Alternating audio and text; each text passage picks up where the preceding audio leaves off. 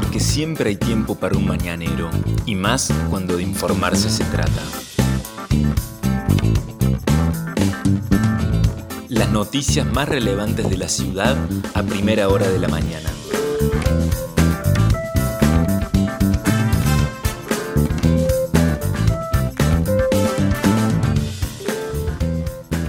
Hola, buenos días Río Cuarto.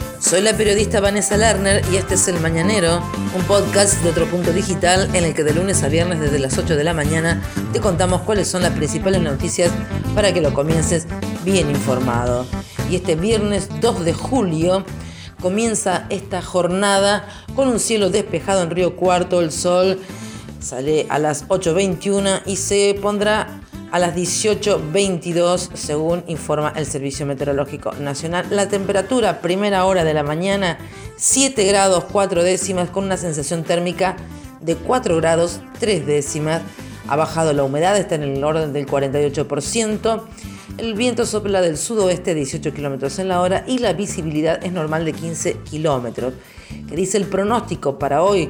La máxima alcanzaría los 15 grados con un cielo algo a parcialmente nublado. Durante toda la jornada prácticamente va a estar parcialmente nublado. Y ya para el fin de semana, el sábado, se prevé una mínima de 5 con una máxima de 18. Habíamos dicho que empezaban a aumentar las temperaturas. Cielo ligeramente mayormente nublado durante la jornada de este sábado con fuertes vientos por la noche provenientes del sector norte. Para el domingo una linda jornada, 6 grados la mínima y la máxima 18 grados con un cielo mayormente a parcialmente nublado, así que tarde y noche va a haber sol en la ciudad de Río Cuarto. La semana que viene son eh, esperanzadoras las temperaturas que está anunciando el Servicio Meteorológico Nacional que se van a dar en nuestra región, puesto que todas van a ser superiores a los 20 grados en la ciudad de Río Cuarto. Estas son las principales noticias del día. Río Cuarto informó ayer un fallecimiento y 89 nuevos casos. Este es el detalle entonces de la situación del COVID en Río Cuarto según los datos provistos por el Ministerio de Salud de la provincia de Córdoba. 89 casos nuevos. El total, Río Cuarto ya superó los 21.000 casos confirmados de coronavirus. Ayer se notificó el fallecimiento de un hombre de 55 años de edad. Las muertes totales 346 según datos de la municipalidad al 30 de junio. Operativo Identificar se realizará hoy por la mañana de 9 a 12 horas en la vecinal Fénix, ubicada en Sucre 453, y por la tarde de 14.30 a 17.30 en la vecinal industrial Hipólito Yrigoyen 2851. La línea gratuita para consultas sobre COVID-19, recuerden ustedes que es el 0800 444 5454. Según la actualización de la municipalidad, hasta el día de ayer se habían aplicado 74.374 primeras dosis de vacunas contra el COVID en la ciudad de Río Cuarto a personas mayores de 60 años o más, personas de 18 a 59 años, personal de salud, fuerzas de seguridad, docentes, bomberos y personas con discapacidad.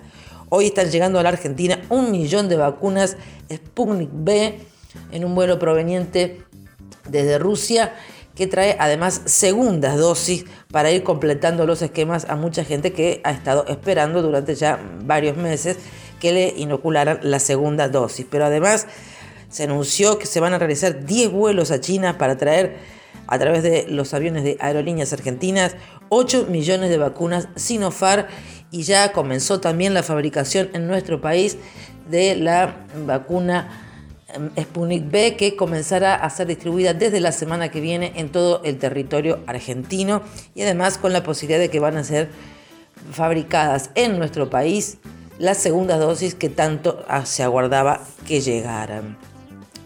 Respecto del vacunar, del identificar vacunación, recuerden ustedes hasta el día de hoy se realizan los, en los puntos fijos las consultas y las inscripciones para aquellas personas que todavía no se hayan anotado para recibir su vacuna.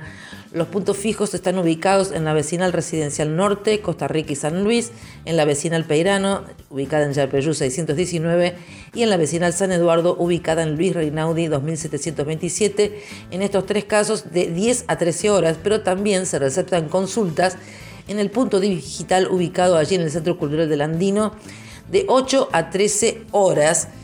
Y recuerden que también eh, está el centro de testeos ubicado allí en el Garpón Blanco del Andino de la provincia que realiza de lunes a sábados de 9 a 18 horas distintos testeos a las personas que así lo requieran.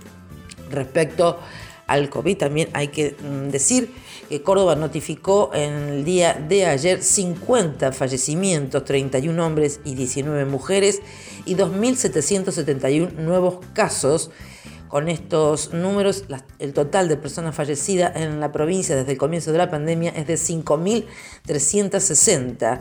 Ha bajado el número de personas internadas en camas de unidades para adultos COVID-19, son 1.823, lo que representa, según la provincia, el 52% del total de camas en la provincia de Córdoba. Ha bajado sustancialmente entonces la ocupación de camas de terapia intensiva. La situación del COVID en la Argentina el Ministerio de Salud ayer confirmó 469 fallecimientos, 282 hombres y 186 mujeres y 21.177 nuevos casos confirmados, es lo que se informó para todo el territorio nacional. Respecto de lo que tiene que ver con el ámbito de la salud, desde ayer y hoy se está realizando medidas de fuerza y de protesta por parte de los trabajadores de salud a raíz de las condiciones en las que están trabajando desde hace casi un año y medio, donde no han sido dadas las respuestas necesarias para todos aquellos que están trabajando en el área de salud y que no han recibido el bono todavía de la nación y que no han visto que se mejoraran sus salarios ni sus condiciones de trabajo. Es por eso que hoy trabajadores de la salud municipales van a protestar por los bajos salarios, la falta de insumos y la eh, precarización laboral. Trabajadores de salud que prestan servicios en el ámbito de la Municipalidad de Río Cuarto se autoconvocaron y hoy realizarán una reunión en el patio del Centro de Salud a las 12.30 horas para analizar los pasos a seguir ante la falta de respuestas de parte del Ejecutivo y del gremio, según dijeron están pidiendo que la situación salarial sea mejorada porque se encuentran con salarios muy por debajo de la canasta básica, con adicionales que no alcanzan, dicen, ni para dirigirnos a nuestro lugar de trabajo. También denuncian precarización laboral con contratos o locaciones de servicio que no otorgan ni estabilidad laboral ni un salario digno. También es muy preocupante el reclamo de los trabajadores de salud municipales que dicen que están pidiendo insumos para todas las áreas de salud que se encuentran trabajando en atención al público. Están pidiendo acrílicos, máscaras, barbijos, alcohol y gel, test rápidos cada 14 días para resguardar la salud de las compañeras y compañeros. Y en aquellas áreas que se pudiera realizar trabajo espejo o en forma de burbuja, uno se imaginaba que tenían todos los materiales necesarios. Los trabajadores están denunciando una en situación muy diferente. También incluyen la posibilidad de que el Estado municipal se haga cargo de los gastos que tienen los trabajadores que están trabajando desde sus hogares, porque dice que todo lo tienen que abonar desde sus bolsillos y también están pidiendo que los trabajadores esenciales del área de salud sean considerados trabajadores de salud porque dicen que hace más de 10 años que están encuadrados dentro de la categoría de agentes municipales y que con eso pierden los beneficios que se otorgan exclusivamente al personal de salud. Es por eso que se han autoconvocado y que hoy a las 12.30 van a realizar esta reunión en el patio del Centro de Salud. Más información referida con esta área. Ayer volvieron a darse los informes de los secretarios de la Municipalidad de Río Cuarto, los secretarios que responden al gabinete del intendente Juan Manuel Llamosas, y el primero que tuvo que concurrir fue nada menos que el médico Marcelo Ferrario, eh, secretario de Salud y Desarrollo Social, fue eh, interpelado fuertemente por la oposición. Primero, Ferrario llevó una cantidad inmensa de filminas que estuvo durante dos horas este, explicando cuál había sido el rol del municipio durante el comienzo y el desarrollo y el transcurso de la pandemia y después fue interrogado durante un largo tiempo por los ediles, sobre todo de Juntos por Río Cuarto, que hicieron mucho hincapié en la posición de Ferrario con respecto a la contratación del médico falso Ignacio Martín, el joven que, de 19 años que falsificó documentación y que trabajó tanto para el COE como para el municipio y que recibió una paga por sus servicios como supuesto médico en el ámbito de la municipalidad. Durante varias horas estuvieron los ediles de Junto por Río Cuarto haciéndole todo tipo de preguntas sobre el médico trucho, sobre Ignacio Martín y su incursión en la ciudad relacionada con la pandemia de coronavirus. Le pidieron una autocrítica al funcionario, pero se fueron un poco frustrados los concejales de la minoría porque insistentemente Ferrari respondía que no era su responsabilidad, que fue la provincia la que lo trajo a Martín y que ellos eh, están esperando que resuelva la justicia, que lo que hicieron estaba bien en cuanto a que fueron engañados como todos eh, y como los eh, distintos funcionarios de otras localidades de la provincia de Córdoba y por eso se sacaron la responsabilidad de, encima. También le pidieron a Ferrario que explicara qué pasaba con los casos de sífilis que se han incrementado en un número alarmante en la ciudad de Río Cuarto. Bueno, parece que se van a ocupar del tema pero Ferrario eh, admitió que los contagios de sífilis están eh, en crecimiento en la ciudad. Sobre todo habló del tema el subsecretario de Salud, el infectólogo Lucas Stefanini. Terminó la participación de Marcelo Ferrario en el recinto del Consejo Deliberante con un secretario que rompió en llanto.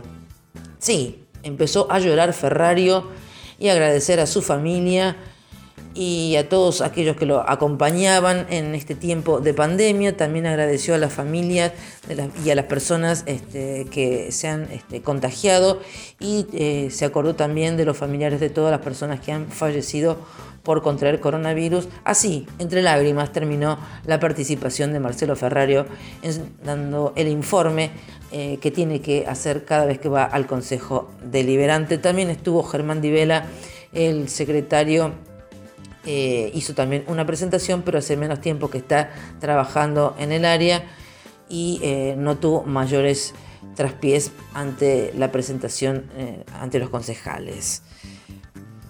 Por último, hay que decir que anoche se desató un incendio en un edificio ubicado en el macrocentro de la ciudad, en un hecho que no ocurre habitualmente en la ciudad de Río Cuarto y que afortunadamente no tuvo consecuencias más que materiales.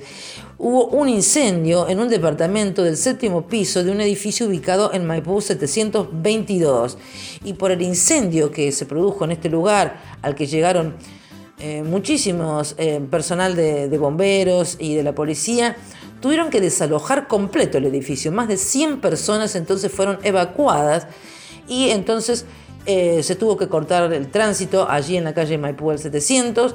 Hasta la provincia lo informó a través de sus redes sociales porque fueron seis dotaciones de bomberos voluntarios, personal del DUAR y de la policía los que controlaron y finalmente extinguieron el fuego ocasionado en un departamento, reiteramos, del séptimo piso de un edificio ubicado en la calle Maipú 722. Esto fue a las 22.30 aproximadamente de anoche. Allí se provocó un incendio aparentemente por un cortocircuito en ese departamento y por suerte, insistimos, no se registraron víctimas, pero sí daños materiales en este departamento donde se produjeron se produjo este incendio, las llamas se podían ver desde la calle y desde otros departamentos de ahí del sector y eh, generaron mucha preocupación en su momento, pero afortunadamente luego fue controlado este incendio y la gente pudo volver a sus domicilios. Estas fueron las principales noticias que tenés que saber para comenzar el día. Escúchanos todas las mañanas de lunes a viernes ingresando a nuestra web. El Mañanero es un podcast con producción técnica de Alejandro Floriani y la producción periodística del equipo de Otro Punto Digital. Mi nombre es Vanessa Lerner. Nos reencontramos.